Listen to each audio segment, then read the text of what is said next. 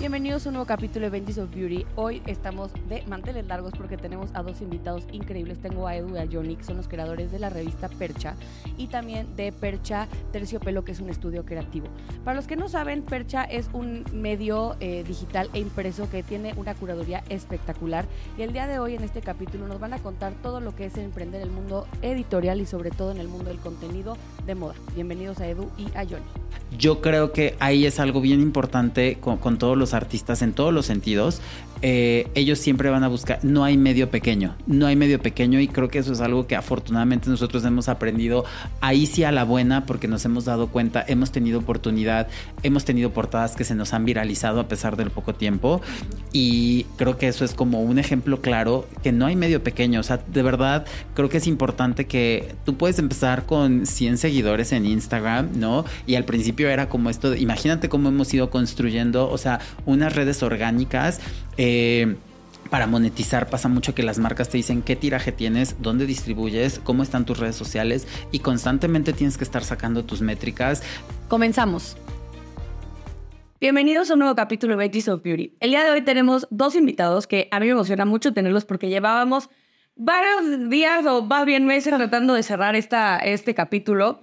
Y vamos a hablar de medios, vamos a hablar de la creación de un medio increíble que es dirección creativa, cómo se puede construir un proyecto de un medio nuevo en esta industria. Bueno, ya llevan un buen rato, pero eh, les quiero presentar a Johnny López y a Edu Espejo. Tenemos de este lado a Johnny y tenemos a Edu de este lado, por si no lo están este, viendo. Somos tres personas el día de hoy y pues bienvenidos a Benditos Vive a los dos. Eh, yo soy Edu Espejo. Eh, yo soy de Guadalajara. Tengo ya algunos años en la Ciudad de México. Justamente yo estudié marketing. Eh, creo que es una carrera de la cual no fui tan fan en algún momento, pero bueno, creo que siempre supe que la moda era lo mío. No sabía bien cómo iba a llegar a moda o cómo me iba a desempeñar dentro de, pero me vine a la aventura a México y bueno, pues ahora tenemos un gran proyecto que es Percha. Bueno, Johnny, ahora tú, preséntate por favor para que sepan quién eres. Bueno, pues yo les cuento un poquito. Yo soy de Puebla y eh, pues un poco como de más chavo en la prepa, no, no me veía yo qué iba a hacer, porque ni siquiera es como que fuera yo un aficionado de la moda, pero era siempre este amigo al que le preguntaban sus amigas, ¿qué me pongo? ¿Qué me pongo? ¿No? O sea, y, y como que por inercia yo dije, voy a estudiar moda. Eh, vi que había una universidad en México que en aquellos tiempos era muy nueva, Centro de Diseño, Cine y Televisión, que es completamente enfocada a carreras de diseño. Y nada, apliqué, me quedé y de ahí me quedé, ya, o sea, estudié moda y pues sí me di cuenta que, que es algo Era que siempre tuyo. me ha gustado, sí, 100%. Pues es que si ven la camisa que trae Johnny, o sea, automáticamente piensas, a una persona que le gusta la moda está increíble, o sea, realmente sí se te nota que te gusta. Ahora, quiero entrar a un tema importante porque en la introducción no mencionamos el proyecto del que vamos a hablar, que es Percha. Queremos escuchar la historia de Percha, cómo nace eh, y sobre todo me encantaría desde la parte conceptual del nombre y cómo crean esta, esta... Digo, yo, yo puedo entender un poco de dónde viene, pero sí quiero asegurarme de que sea la historia correcta de por qué Percha y cómo empieza este proyecto. ¿Qué versión quieres? ¿La de Edu o la mía? Ay, Aliméntenla, Las o sea, ahora sí que ¿Quieres que yo empiece? Como quieras, sí. Bueno, justamente Johnny y yo nos conocimos hace muchos años y nos conocimos de la manera más casual. Eh, digo, yo seguía estudiando, Johnny ya tenía años que había salido de la carrera, fue en un Fashion Week y empezamos a platicar, ¿no? Y yo le empecé a contar que yo tenía como interés en moda, pero yo había estudiado merca, pero como que me quería venir a la Ciudad de México, pero no sabía a qué exactamente. Él ya se había desempeñado realizando styling dentro de diferentes eh, revistas y trabajando con diferentes eh, celebs y me dijo, bueno, ¿por qué no te vienes? Y empezamos a ver cómo viene funcionando esto. Y dije, bueno, yo venía la verdad es que parecía que no estudiaba yo, porque venía cada 15 días a México. Entonces, pues a diferentes cosas. Y bueno, me fui familiarizando un poquito con el ritmo de trabajo que ya traía Johnny, ¿no? O sea, cómo, eh, cómo crear el concepto para la celeb, cómo vestirlos, este tipo de cuestiones, ¿no? Después de un rato, pues ya me vine, yo terminé la carrera, me vine a la Ciudad de México. Y bueno, pues surgió crear Percha Terciopelo, que justamente la palabra percha eh, es algo que no fue tan fácil como suena, porque Johnny, eh, bueno, le gusta mucho como el cine, pero el cine mexicano, el cine de oro. Entonces creo que estuvimos como buscando y peloteando la palabra mucho tiempo, ¿no? Porque queríamos que algo que, que fuera mexicano, pero que tuviera sentido. Empezamos con diferentes nombres que estuvimos peloteando. Creo que incluso en algún momento el nombre que teníamos en mente era de Pipa y Guante, pero no funcionó porque vimos que ya estaba tomado por alguien más. Y creo que ese más o menos fue el camino, pero suena fácil, pero no fue fácil el encontrar el, nombre. El naming es de las cosas más complicadas en un proyecto, la verdad, pero yo sí soy de la idea que hay que bautizarlo. Desde, desde el momento uno, porque si no, la verdad, no hay seriedad. Esa es mi perspectiva. Pero me encanta porque aparte sí tiene que ver percha, o sea, automáticamente piensas como el que lo porta, ¿no? O donde colocas la ropa, o sea, como que la connotación es indirecta, pero está dentro del ecosistema de moda. Sí, y creo que lo, chistoso que de, como complementando un poco la anécdota que Edu dice, creo que siempre ha habido como esta conexión, eh, algo que fue muy importante entre, creo que muchas veces entenderte con alguien en la, en la cuestión técnica o práctica lo puedes hacer o puedes hacer que alguien se, se adecue ¿no? mucho a lo que tú haces y a tu manera de trabajar, pero la conexión que aquí fue como invaluable fue creativa. Creativamente estábamos conectados al 100% en todo y yo llevaba ya años antes haciendo styling y nunca había encontrado como, no como este brazo derecho que, que, que, entendiera la comunicación creativa que yo tengo. Y justamente teníamos el de, de pipa y guante y me acuerdo perfecto que creo que Edu se fue de viaje y yo justamente, te juro, hasta vas a decir por, me acuerdo perfecto que me puse a ver películas de, de, de Tintán y así yo veía y yo como que veía como los, la terminología que utilizaban de palabras y me acuerdo que le mandé a Edu una lluvia de millones de palabras así y las unía y no sé qué. Y, luego eran refranes, ¿no? Porque luego era como, bueno, como palabras de antes, ¿no? Para referirnos a ciertas cosas, pero mexicanas, ¿no? Y me acuerdo que el naming de la empresa fue por teléfono. Sí. Porque estábamos, o sea, yo estaba en la playa, me acuerdo que estábamos hablando por teléfono, pero fue una llamada larguísima. No es que me gusta esta palabra, no es que me gusta la otra, pero bueno, encontramos, creo que la primera palabra que nos gustó, creo que fue terciopelo, si no me equivoco, pero no sabíamos cómo vincularla a otra palabra. Sí, y hasta me acuerdo que Edu también, eh, me acuerdo que estabas un poco indignado porque Edu me decía, ya empezaste a buscar palabras y yo no estoy ahí. Y yo, no, pero pues por eso te las estoy mandando, para que avanzar. Y me acuerdo, ajá, teníamos terciopelo y cuando tú te pones a buscar refranes como que tienen que ver con moda y así, pues siempre te sale que era como muy coloquial el, la percha, ¿qué percha traes? No sé qué. Entonces creo que eso fue lo que nos llevó a unir percha, terciopelo y así, así se quedó, literal, fue como muy orgánico. O sea, quiero entender, este Percha Terciopelo es el primer proyecto que tienen en conjunto. Sí, justo, justo Percha Terciopelos nace hace ocho años. Eh, que ya es un poco, es bastante. Ya llovió. Ya llovió, ya diluvió y todo un poco. Eh, justamente pues bueno, el enfoque de Percha Terciopelo nace como una agencia de dirección creativa y styling, ¿no? Entonces... ¿Qué es eso? Porque nosotros lo podemos entender muy bien, pero hay gente que no tiene la menor idea que ese servicio o esa implementación en una marca es súper importante para que sea comercializable. ¿Qué es? Bueno, bueno, te lo cuento por partes, ¿no? Por ejemplo, se acerca una marca con nosotros y nosotros en la parte de dirección creativa les ayudamos a bajar el concepto y a materializarlo como tal, ¿no? Por ejemplo, si es una marca de belleza les ayudamos a que puedan encontrar la persona que salga dentro del shoot, el video o contenido, ya sea modelo, influencer, eh, encontrar el equipo eh, para este proyecto, ¿no? Porque es muy importante saber quién va a ser el pelo, quién va a ser el maquillaje, quién va a ser el fotógrafo, el de video, en qué locación, ¿no? Y en base a eso creamos unas referencias para ir peloteando y ir trabajando la misma, ¿no? Eso por una parte. Y en la parte de styling, eh, que es un poco divertida, es como ver la parte de la celeb o influencer o personaje de interés en la cual los ayudamos a crear como su estilo y encontrar las marcas que mejor comuniquen lo mismo que ellos tienen que, decir, ¿no? De cierta manera, pues si ellos tienen... Em, un concierto, ¿no? Entonces vemos la manera de que ellos tengan como el look más lindo, pero que también sea versátil para lo que están realizando, o si es una red carpet, pues también, ¿no? Y hacer como ese tipo de alianzas con las marcas para que también sea algo fructífero para ambas partes. Se entiende muy claro. O sea, los que están dentro de esta industria creo que se entiende muy bien y la gente puede pensar que es algo ambiguo muchas veces, pero yo creo que el tema de conceptualizar es bien importante. Podemos hablar de qué es conceptualizar para que la gente entienda que todo lleva un concepto. Llámese una marca, eh, si tú como persona estás creando una marca personal, también traes un concepto. O sea, hasta los países tienen ciertos conceptos. O sea, ustedes que se dedican a esto podrían definir la palabra conceptualizar.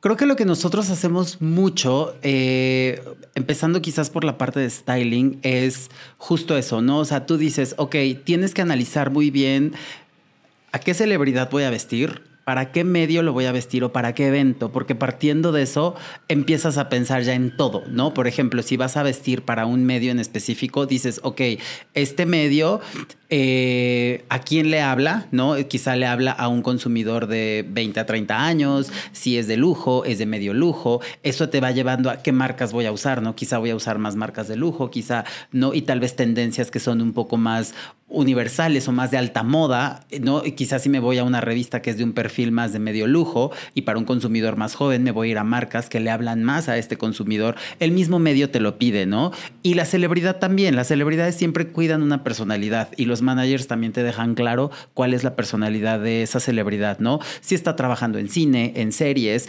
proyectos de televisión abierta. Entonces, tienes que aprender a leer justo todo eso y todo eso te genera ese concepto de qué medio es, a quién va dirigido, qué personaje estoy vistiendo, ¿no? Y lo mismo para un evento. Si es un red carpet, qué medios van a estar, si es un estreno de cine, si es un estreno de una serie, eh, no, o sea, también hay códigos como de vestimenta y también el personaje es saber, incluso muchas veces la gente pensaría, yo no, como que siento que alguien pensaría, ¿cómo le hago si a mí me habla X, mucha gente que va empezando? A mí me hablan para vestir a Juan, ¿no? Y Juan es un actor, pero ¿qué hago? ¿Por dónde empiezo? No se preocupen, la misma industria te va llevando porque tú te empiezas a, y creo que ahorita las redes sociales son una gran herramienta y te ayudan a darte cuenta qué marcas están vistiendo a esa celebridad o qué marcas están trabajando con ese actor y a ti eso te va guiando a que empiezas un poco a deducir, ah, claro, esto está en un nicho muy alto, en algo de mucho lujo, algo está, esto está en medio lujo quizá, o quizá esto es más masivo o, o fast fashion, porque creo que eso, pues todas las celebridades, talentos, influencers, lo comunican y nosotros tenemos que entender eso para eh, exponenciarlo y pues sacar como la mejor imagen que ellos ya tienen, pero nuestra chamba es cómo la llevamos a lo mejor. Un poco lo que ves como adaptarlos al, momento y al medio, ¿no? Porque, por ejemplo, no es lo mismo vestir a Dana Paola para los Kid Choice Awards, a lo mejor para el, no sé, el Festival de Cannes de cine. O sea, según yo, como que. Y ella ahorita trae un concepto, pues para mi gusto, como un poco más gótico. Entonces, a lo mejor tienes que adaptar ese concepto o estilo gótico en los dos eventos, pero que esté perfectamente bien mimetizado para que no rompa con su estilo y su comunicación de marca. Completamente. completamente.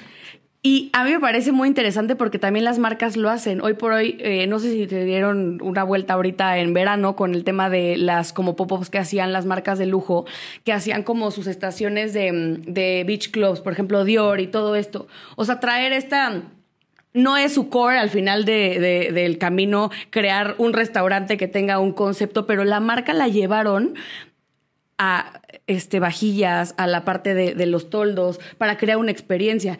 ¿Eso ustedes también lo hacen dentro del estudio de, Percha Terciopelo? O sea, ¿cómo poder mimetizar una marca en otra industria o en otro servicio que no sea su core? Creo que siempre lo que hacemos es platicar con la marca, ¿no? Y ver las necesidades que tienen, ¿no? O sea, justamente creo que mucho de lo que tienen las marcas de lujo es que es aspiracional, ¿no?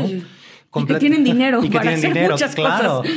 O sea, justamente eh, los chavitos que ven desfiles, por ejemplo, de Chanel o de los que se presentan en Fashion Weeks en Europa, pues justamente muchas veces no tienen como este budget como para comprar o hacerse una pieza como tal, ¿no? Pero creo que las marcas de lujo lo hacen muy bien porque les meten como la espinita, por ejemplo, en el calzado o los tenis o cosas por el estilo de los cuales se pueden ir empezando a formar y a crear como estas piezas de las cuales ellos pueden adquirir, ¿no? Porque esas son un poco más accesibles si lo quieren ver de esta manera, pero también ellos cuando van creciendo pues ahorran para tenerlas porque las vieron y es como el, el gancho de las marcas de lujo para que en un futuro ellos empiecen a invertir en cosas que realmente, o sea, lo que sí venden, la bolsa, el abrigo, o sea, esa parte, es que sí, es, son genios, la verdad, del tema de, de, de cómo hacer que la gente quiera algo, la verdad es que es algo increíble.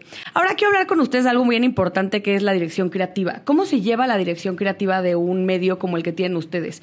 O si tuvieran que ustedes recomendar a alguien que va a empezar una marca porque al final tiene que tener un look and feel, un estilo, un concepto, comunicar algo. ¿Cómo empiezas esta lluvia de ideas para crear, eh, pues llevar la dirección creativa de una marca?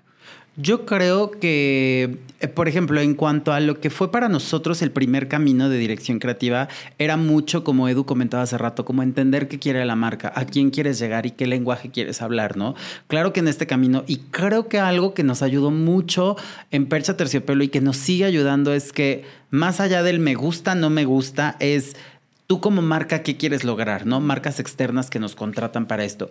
Hemos tenido oportunidad, casi todo ha sido enfocado a moda. Eh, de repente ha habido marcas de belleza o de perfumería con quienes hemos hecho eh, algún otro tipo también de, de cosas, pero siempre hemos estado muy enfocados en moda y es para lo que nos buscan. Pero siempre intentamos eso, o sea, como guiarnos mucho por lo que ellos quieren, a quién le quieren hablar, pero bajo, digamos, nuestra supervisión o nuestro ojo. Y creo que este camino fue el que nos fue guiando, ¿no, Edu? Para llegar a, a la dirección creativa de Percha. O sea, creo que si algo siempre hemos tenido claros en Percha Terciopelo y en Percha Magazine es que comunicamos lujo. Y que es algo muy importante dentro de la revista, ¿no? Porque comunicamos lujo, pero con nuestro sello que es el toque mexicano. ¿No? El toque mexicano que lo vemos en los personajes en los que seleccionamos para estar en portada o dentro de un interior o de una moda o lo que comunicamos ya sea eh, con portraits o entrevistas, ¿no? Entonces creo que es muy importante, creo que en un inicio para nosotros, como el definir qué queríamos, ¿no? Y a quién le íbamos a hablar. Cuando empezamos la revista eh, era esa parte, ¿no? ¿Qué queremos comunicar? ¿Qué sabemos? Lujo. Entonces la revista tiene que estar enfocada al lujo porque es algo que sabemos y que trabajamos dentro de. Sí, y creo que hicimos muy buena mancuerna porque creo que, a ver, Edu, a mi parecer, siempre ha sido una persona que ha tenido esta pasión por la moda, ¿no?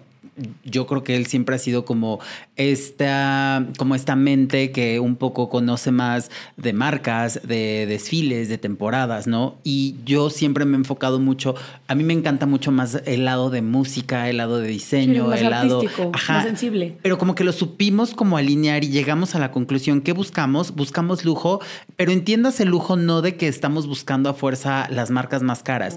Entendimos y creo que el haber nacido en pandemia, nosotros siempre lo hemos visto como algo increíble porque creo que la ¿Nació en pandemia, pandemia? sí, sí. Pero ¿Percha nació en pandemia? Sí, la revista la, sí. la revista nació en pandemia. Jura que llevaba mucho más tiempo. No. O sea, justamente tenemos dos años. Pero la espinita de que tuviéramos Percha Magazine nació a raíz que en pandemia también tuvimos un podcast. Sí. Entonces, entendemos muy bien todo lo que está ocurriendo aquí. Excelente. Ay, les pregunto, ¿sienten cómodos en la cámara? Pues no. No, pero el nuestro no, No, era grabado. no, no, no. era Ah, no puro era audio porque fue en Ah. Pandemia. solo, solo era voz. Sí, sí, sí, porque bueno, cada quien lo hacía a la distancia. Ah, ya, ya, ya, ya, ya, ya. Y, y- y creo que, bueno, así fue como, como lo fuimos, pero creo que un poquito retomando la parte del lujo, nos dimos cuenta que no era este, porque a lo que iba es que creo que pandemia nos hizo cuestionarnos muchas cosas.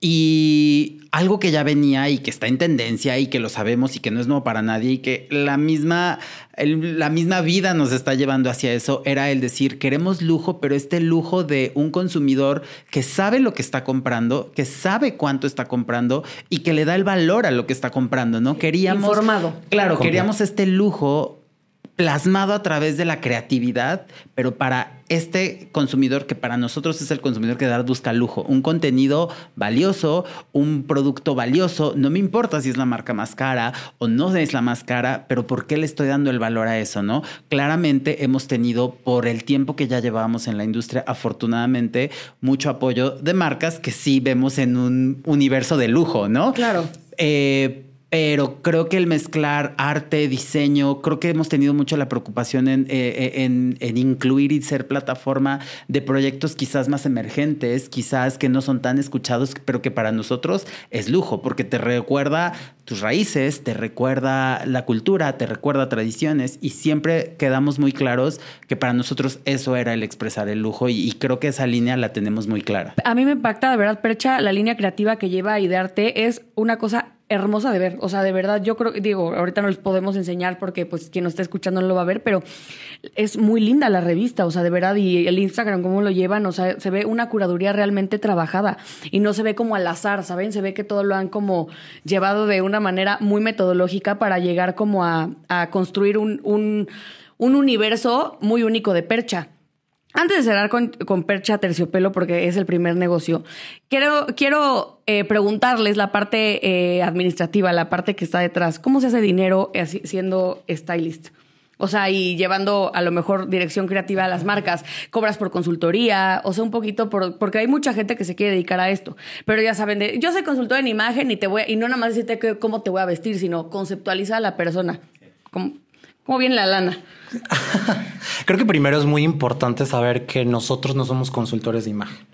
O sea, porque un consultor de imagen ve colorimetría, ve diferentes aspectos, ve talla, ve altura, ve cosas que nosotros no vemos porque al final lo que nosotros vendemos es un poquito más aspiracional.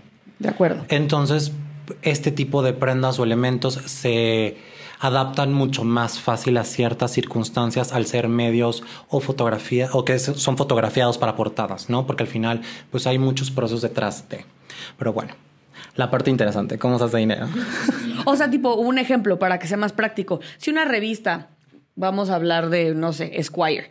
Quiere hacer una portada con eh, Alfonso Herrera, que hablábamos de él hace rato. ¿Ustedes conceptualizan la, la, portada con ellos o ellos le dicen, mira, sabes que ahorita queremos, pues no va a estar en rebelde, ya lo sabemos, pero pues queremos como esta connotación de nostalgia en donde él se vea y a lo mejor ponle algo rojo. ¿Ustedes hacen esa parte, como conceptualizar esa portada o ya traen línea de la revista?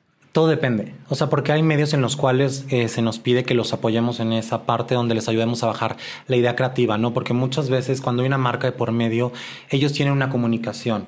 Entonces están comunicando la campaña y no sé, tal vez está basada en alguna librería o en libros o en escritura o en cosas por el estilo. Entonces vemos cómo incorporar estos elementos que ya están comunicando en la campaña dentro de las fotos. Entonces, pues bueno, buscamos una locación que se adecue a lo que ellos tienen en mente, al equipo. Eh, vamos a ver si es una línea más editorial o si son más retratos también para saber qué tipo de fotógrafo funciona mejor para esto. O sea, ustedes sí hacen la sugerencia de qué fotógrafo para que retrate la portada. Sí, exacto.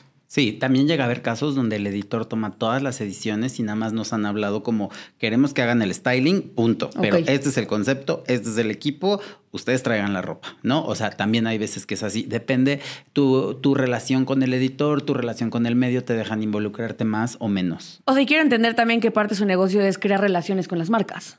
Completamente. 100%. creo que un brazo muy importante de su negocio es que tenga una relación estrecha con las marcas también emergentes, con a lo mejor marcas ya un poco más tradicionales. Y ahí cómo, cómo funciona. O sea, tú le dices a la marca, oye, yo te conseguí esta portada, es un fee, o te prestan la ropa, la compran. O sea, más o menos cómo funciona. No, no, no. O sea, todos son préstamos editoriales. O sea, las marcas tienen, bueno, normalmente las marcas tienen un espacio destinado a la al préstamo de prendas para que se utilicen en los shoots o en diferentes cuestiones, ya sea si son celebs o cosas por el estilo.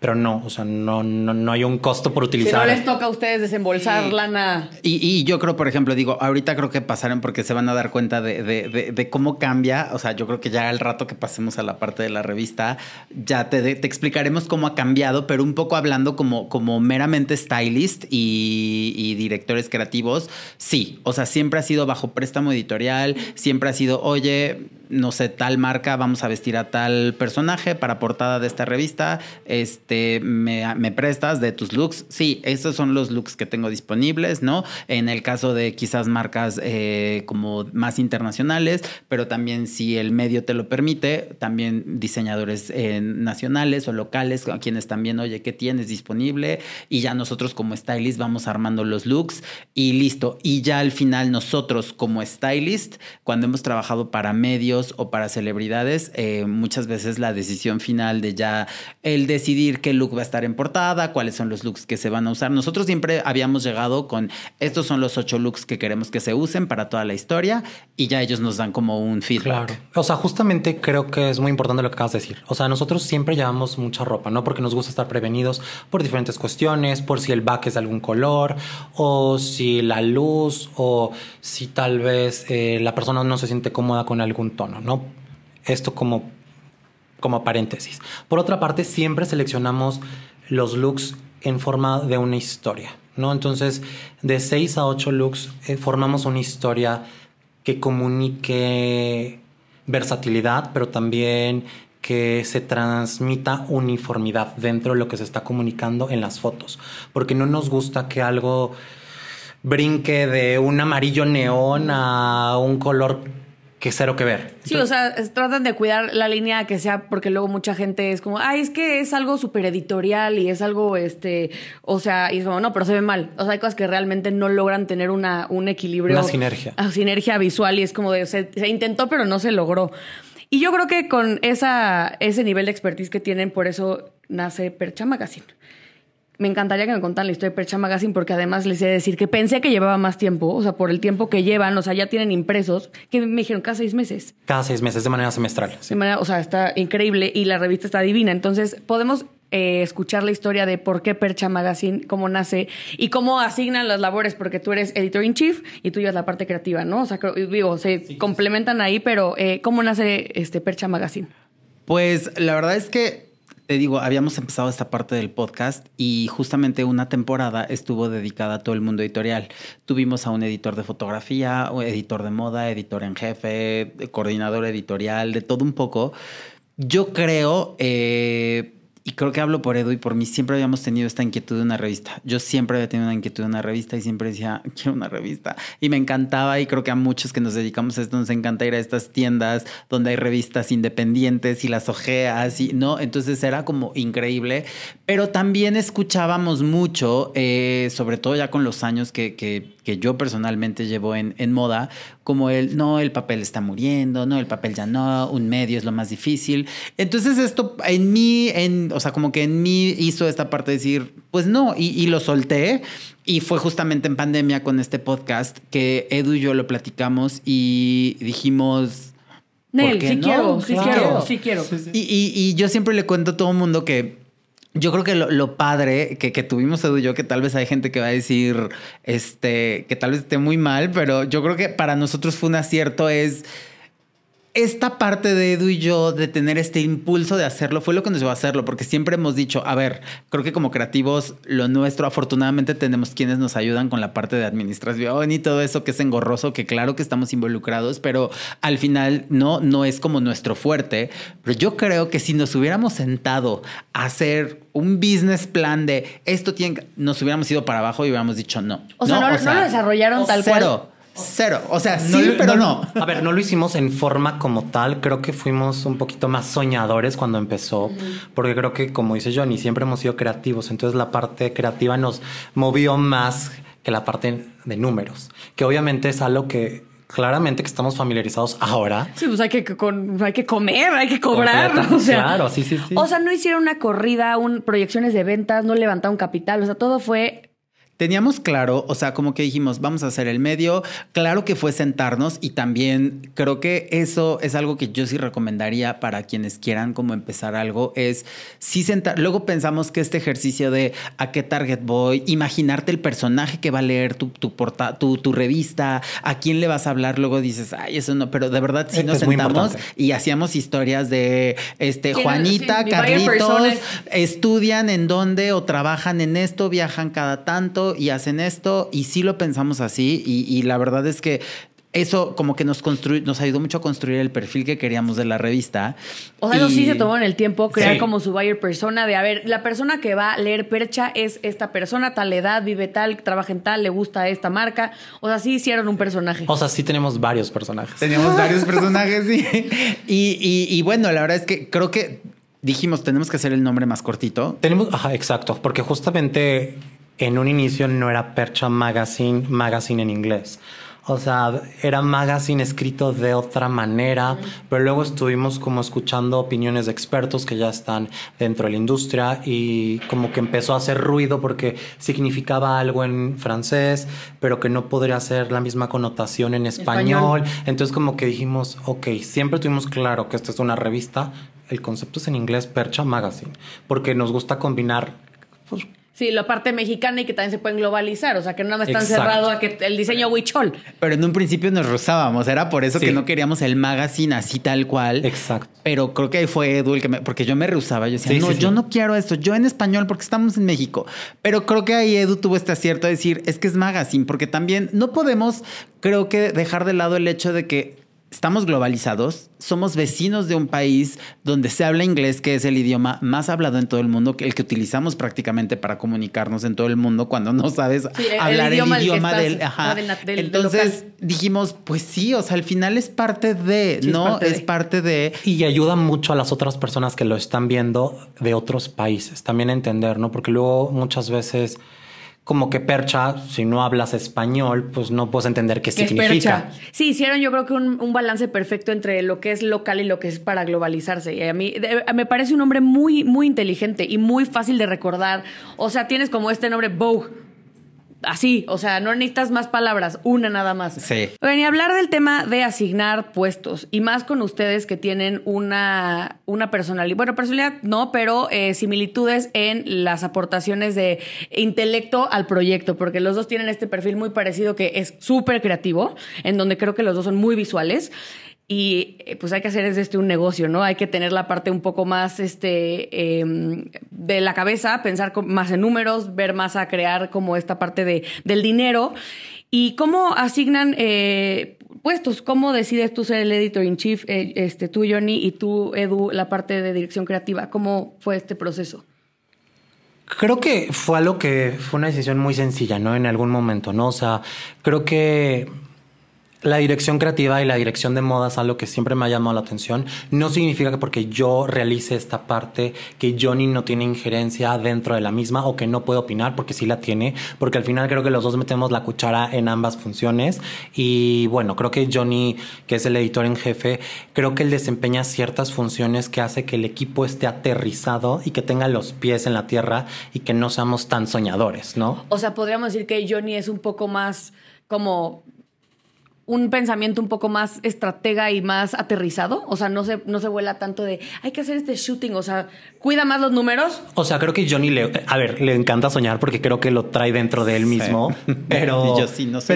Pero, también, pero también es esta parte de ok, vamos a realizar un shoot. Entonces, ¿cuánto implica realizar el shoot? Entonces sería esto, esto y esto para poderlo hacer, ¿no? Entonces, tienes que cuidar el equipo que tenemos no podemos dar tanto porque si no se nos sale de las manos o no funciona económicamente si lo realizamos de esta manera. No, le perdemos, simplemente le vamos a perder. Entonces, eh, Tú básicamente quiero entender cómo funciona eh, el organigrama de una revista, porque creo que es bien padre porque todo el mundo es como de, yo quiero una revista, sí, pero ¿qué perfiles necesitas? ¿Qué, qué tipo de puestos necesitas desarrollar? Porque tienes, no sé, al que te lleva el coordinador de moda, al que, al que tú estés, a tu editor, ¿Cómo, cómo es su árbol de creación de, de personal? Yo creo que hemos dejado también que todo fluya como muy orgánico, porque como un poquito creo que el, e, estos papeles que Edu dice se fueron dando también sobre la marcha, al estar haciendo la revista, al no, al no convencernos de repente, no, este logo, este logo, este otro logo, eh, como que todo empezó a surgir muy, o sea, como que la vida nos empezó a llevar a, lo tienen que hacer sí o sí, o sea, porque literal nuestro primer shooting fue, eh, y si hablamos con la gente de Fendi y hacemos un shooting con Fendi y accedieron, y literal el otro fue tocar la puerta Gucci y accedieron. Entonces cuando empezamos a darnos cuenta dijimos, esto se está armando bien. O sea, tenemos a los mejores equipos, las mejores marcas. Justamente uno de nuestros primeros shoots también fue con, con un patinador eh, Donovan. Ay, sí, buenísimo. Eh, ajá. Y Calvin Klein se sumó también. Entonces dijimos, esto, esto ya no lo podemos tomar, ni ha empezado bien y no lo podemos tomar a broma porque nos tenemos que, o sea, eso fue un gran impulso. Sí, estructúrense. exacto. Sí, sí, que se alineó todo de una manera súper orgánica. Y creo que esta toma de decisiones, por ejemplo,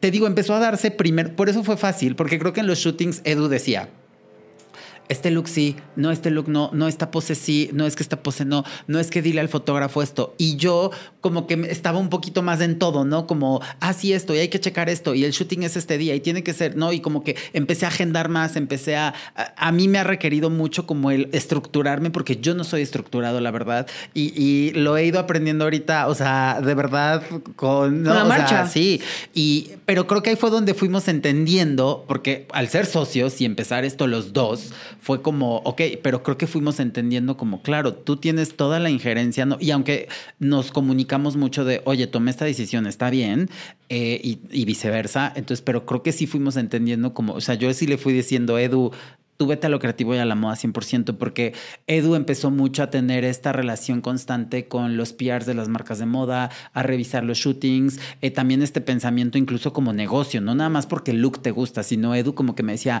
hay que darle portada a este look porque esto y esto y esto, y me daba las razones, ¿no? Y entonces, ok, entonces yo igual y yo ya definía los textos de portada, cómo le íbamos a dar salida a esa portada, ¿no? Y creo que eso fue lo que nos ayudó a ir como, como delimitando mucho mejor las acciones que iba a tener cada quien en la revista.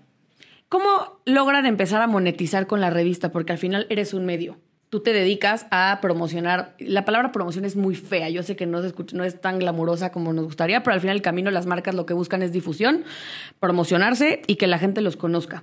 Ustedes al final del camino pues son un negocio, eh, un negocio creativo, un negocio de medios y tienen que lograr que se haga esta transacción económica para que pues sea algo de lo que puedan vivir. ¿Cómo funciona? O sea, ustedes decidieron, ¿sabes qué? Nuestra portada va a costar tanto, si sacamos un artículo cuesta tanto. Eh, además, ya no nada más tienen la parte impresa, sino también digital. ¿Cómo lo logran hacer un negocio? Algo tan creativo y algo que es realmente artístico visualmente, ¿cómo se convierte en un negocio? Creo que primero empezamos a crear nuestro media kit, ¿no? Que es algo que las marcas necesitan para poder como saber si se van a sumar al proyecto de una manera como pauta porque es muy importante para ellos saber tus números, qué has hecho, cómo lo has hecho, quién ha estado en tus portadas, para que ellos puedan decidir, ¿no? Porque al final la toma de decisiones muchas veces los equipos de México no, lo hacen, no se hace de manera internacional, entonces ellos necesitan como comunicarles estos datos duros a ellos, ¿no? Eh, en un inicio creo que lo que nos sirvió a nosotros bastante es que ya estábamos súper familiarizados con las personas que están dentro de las marcas, ¿no? Al igual que los equipos eh, de talentos eh, y celebs, ¿no? Entonces creo que esto nos ayudó a que pudiéramos tener de manera un poco más rápida la suma de talentos a una portada, ¿no? Y obviamente al tener un talento importante hace que las marcas también quieran participar y que quieran estar dentro del shoot para que puedan comunicar ellos una historia porque también ellos tienen como diferentes cosas que tienen que comunicar de, en temporalidades para que puedan tener ventas como tal. O sea, ustedes como revista, y esta es una duda que siempre he tenido, ¿le tienen que pagar a la celebridad por ir a la portada o es como un intercambio? ¿Cómo, ¿Cómo funciona? nosotros no le pagamos nada a la celebridad. Eh, normalmente la celebridad accede a estar dentro de la portada porque justamente es que tienen un proyecto dentro de las fechas y que quieren comunicar. Sí, o, tal vez eh, de repente hay celebridades que tienen tanto un proyecto, celebridades que ya son importantes portal y siempre más bien es un acuerdo entre medios y celebridades, ¿no? Digo, celebridades, pero puede ser eh, talentos, influencers, artistas, lo que sea, porque al final tú eres esta plataforma que les está dando a ellos exposición y siempre un artista. Yo creo que ahí es algo bien importante con todos los artistas en todos los sentidos.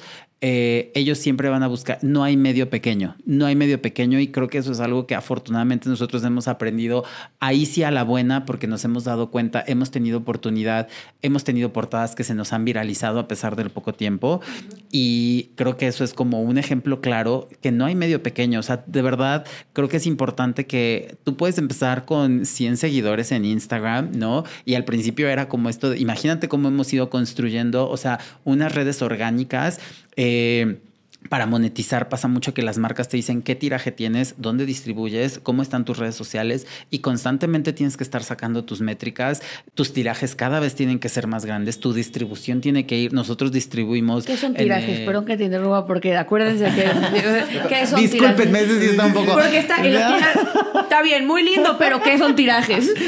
Tiraje es el número de, revistas que imprimes, tal cual. O sea, cuántas unidades. Entonces, eh, pues obviamente cada... Eh, cada edición tú intentas tener tirajes más altos porque quieres distribuir más.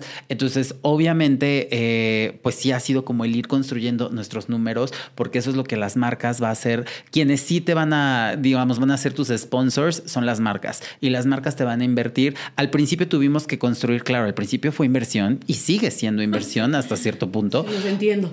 Porque, para, porque teníamos que construir esta confianza eh, de las marcas hacia nosotros, teníamos que construir esta personalidad, teníamos que construir esto. Ahorita, afortunadamente, muchas celebs ya nos pasa que quieren estar en nuestra portada. Que nos pasa al contrario, ¿no? Que ahora nos buscan a nosotros en vez de nosotros a ellos, ¿no? De quiero salir en la portada porque lo hacen muy bien y porque tienen un concepto creativo y yo quiero ser parte de ello, ¿no?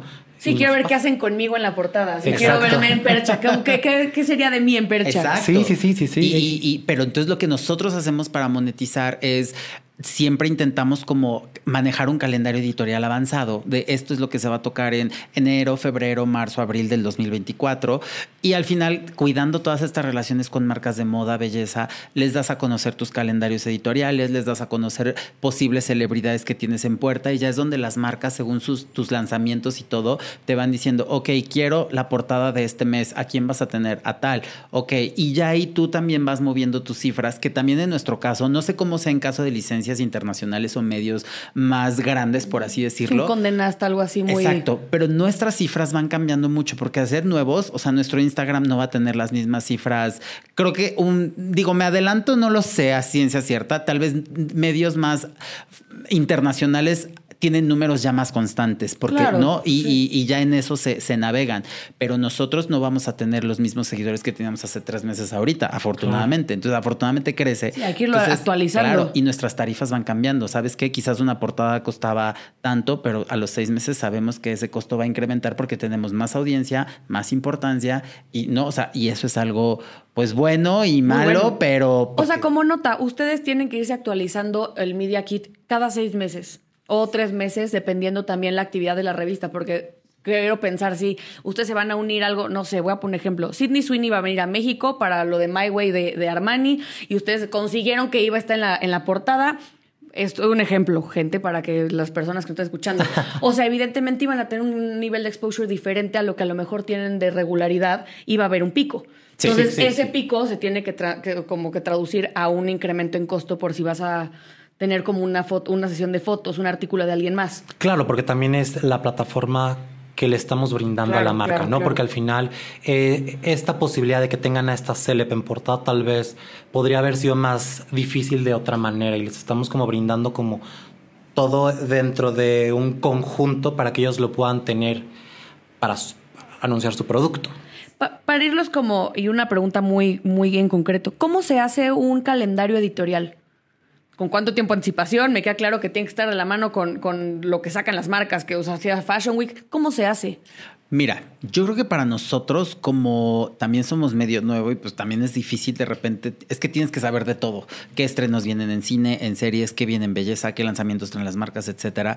Entonces nosotros nos intentamos mucho regir por, ok, lo que ya sabemos que va a venir, pero también como mucha pues, corazonadas, si así lo quieres ver. O sea, por ejemplo, para nosotros enero sí o sí es el Music Issue, que está dedicado completamente a música dentro de todo, ¿no? O sea, notas, eh, personajes de portada, la comunicación, todo. Pero hay meses que sabemos que es Fashion Week, entonces tenemos que estar comunicando lo que está ocurriendo dentro de, ¿no?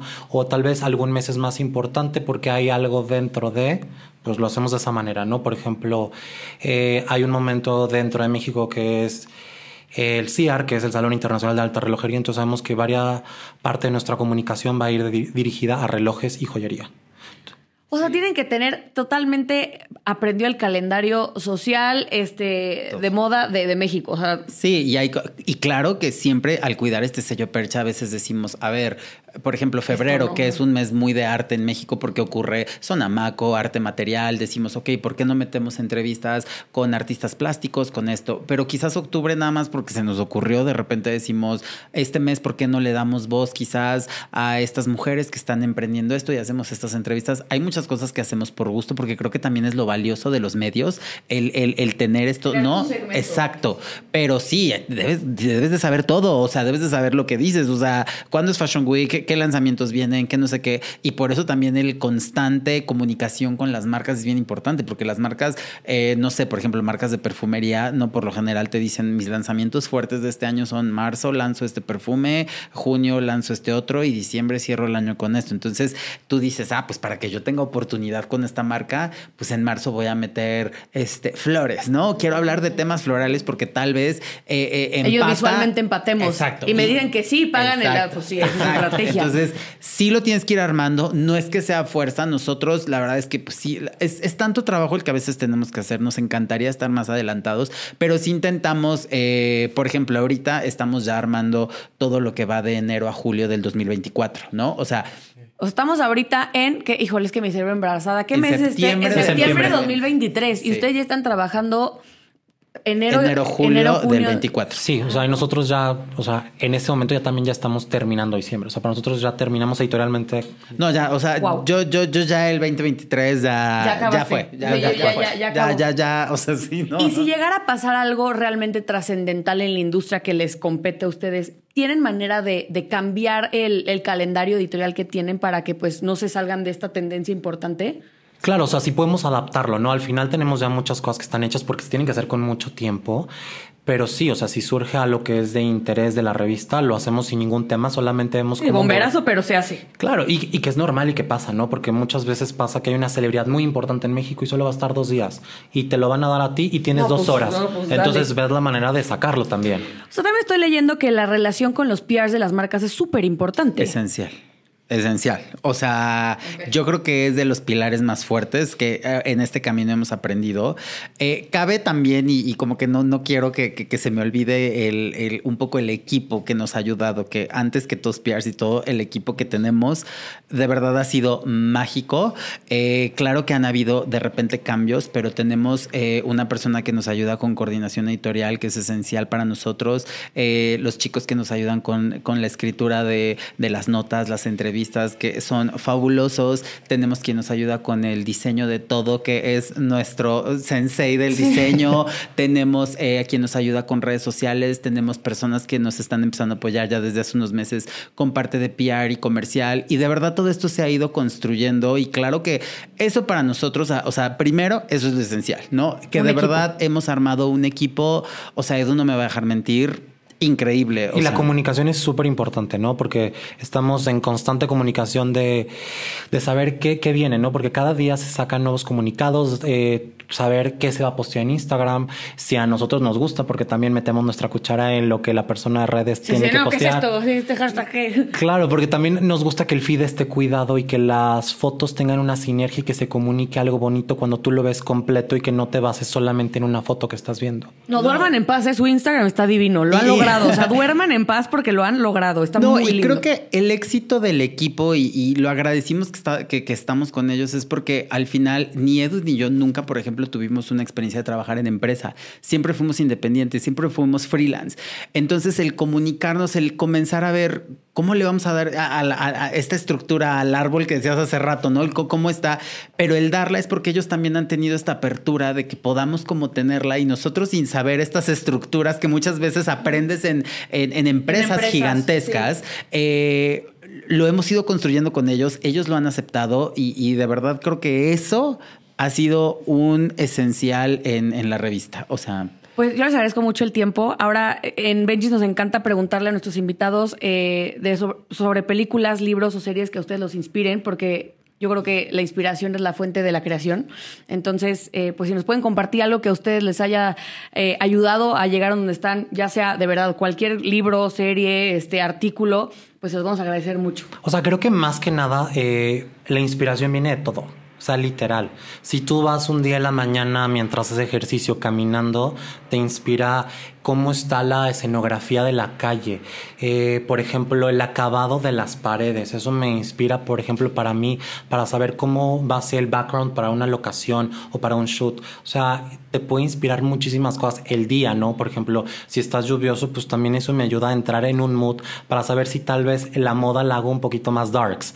O sea, en el sentido de que sea un poco más gótica, ¿no? En los tintes, ¿no? Entonces, si yo me estoy, si yo estoy viendo que ahorita está lloviendo, entonces eso me va a hacer sentir que quiero escuchar este tipo de música un poquito más de esta manera. Entonces me voy a inspirar a que el pelo y el maquillaje de la modelo pues sea un poquito más, ya tal vez un wet look, o que el ojo mucho más marcado, o que la sombra, o que los looks sean más, eh, que sean negros, ¿no? O sea, creo que la inspiración está por donde tú la veas, ¿no? Desde que tú despiertas y escuchas el pajarito sonar en tu ventana, la puedes encontrar en cualquier parte. Sí, yo creo que yo sí soy un poco más específico. Sí, porque tú eres muy sensible. Tú alguien, mire, como mi papá me diría, ¿de qué me está hablando? O sea, por algo dirige todo lo creativo. Y a mí eso sí me hace fabuloso. Y, yo, yo muchas veces sí soy más. Eh, metódico. No, como que. No metódico, pero tengo, por ejemplo, o sea, yo, yo, o sea, yo sí tengo como mis libros favoritos. He perdido ahorita un poco con, tanto de la revista el poder leer, pero eh, por ejemplo, hay un libro que es como de varios autores que se llama Cuentos de Malagato. Cuando lo puedan leer, léanlo. Son cuentos que a mí me encanta imaginarme este México de los 60s, 70s, ya sabes, o sea, como la colonia Narvarte y todo eso, a mí me fascina y ese México me encanta y ese cuento te habla como de situaciones bien extremas, pero te como que te, te describen tan bonito México que a pesar de que tal estás leyendo una historia terrorífica, te describen la colonia Narvarte bellísima, que entonces es una cosa increíble, a mí eso me encanta, ¿no? Y, también tengo como mis favoritos como de cine, ¿no? O sea, como el cine de Buñuel, que también es cine mexicano, eh, de la época de oro, ¿no? Y todavía antes, a mí todo eso, o sea, sí soy como muy de tener estos referentes. Eh, estás clavadísimo, o sea, estás clavadísimo. Es que yo sí soy fan de, Edu lo sabe, soy fan de México. Me encanta todo, pero soy fan de, claro, cosas y, y le encanta coleccionar libros. O sea, eh, se va y compra libros de second hand y ahora que estuvo de viaje trajo y me trajo libros y mira, esta inspiración está bonita. o sea, ve esto como, Siempre le traigo lo hicieron. Le digo, mira el diseño gráfico de aquí y hasta incluso con el diseñador nos juntamos y le enseño como este estos libros. Sí, sí, sí. Pues eh, los agradezco muchísimo. Es información muy valiosa para la gente que está por emprender, que también no entiende cómo se maneja un medio o si quieren crear un medio, que al final digo, la, el sol sale para todos. Eh, Edu, ¿a ti dónde te encuentra la gente para que te sigan? Eh, arroba edu.espejo el mío es arroba bien fufurufo. y Percha Terciopelo y Percha Magazine, así, ¿no? Tal cual, tal cual. Igual aquí se los vamos a escribir. A mí ya saben que mi cuenta de Instagram se perdió, abrí una nueva y todavía no me es el user, este, pero en TikTok como Floriana Ibarrola. Este, y nos pueden seguir todos este, los jueves a las 12.45 con capítulo nuevo, seguirnos en todas nuestras redes sociales. Y les agradezco muchísimo a los dos que nos hayan acompañado. No, gracias a ti. Felices de poder hablar esto y quedamos pendientes para la siguiente cita. El día que quieran podemos una parte 2. Aquí come, porque también es muy valioso que las personas pongan como preguntas muy este, específicas que quieran saber y si logramos que varias personas escriban, hacemos una parte 2, ¿les parece bien? Felices de la vida. Mil gracias. Gracias, gracias. Bye. Bye.